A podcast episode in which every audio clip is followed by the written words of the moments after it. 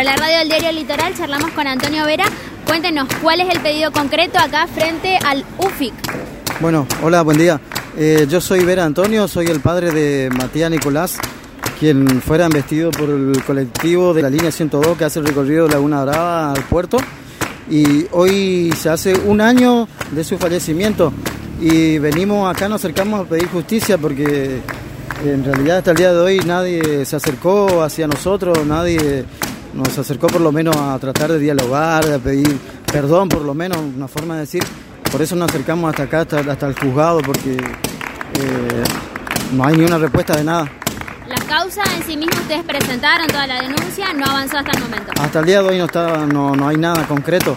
Eh, ni siquiera el, chofer del colectivo está imputado. Salió la resolución el, mar, el en marzo pasado, el día 22, vinimos a hacer una marcha y ese día salió la resolución de que la iban a imputar, pero quedó todo ahí, nomás también todo en veremos. Hasta el día de hoy no hay nada concreto.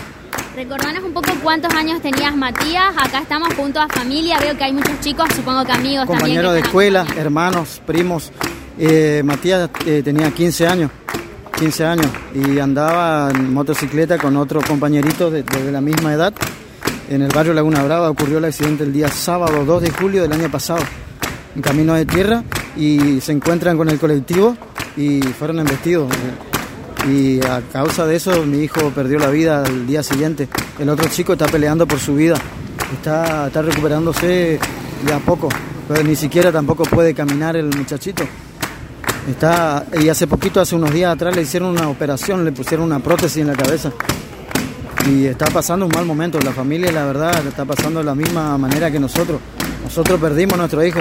Ellos tienen al chico con vida, pero prácticamente el chico no está postrado. Muchísimas gracias. No, por favor.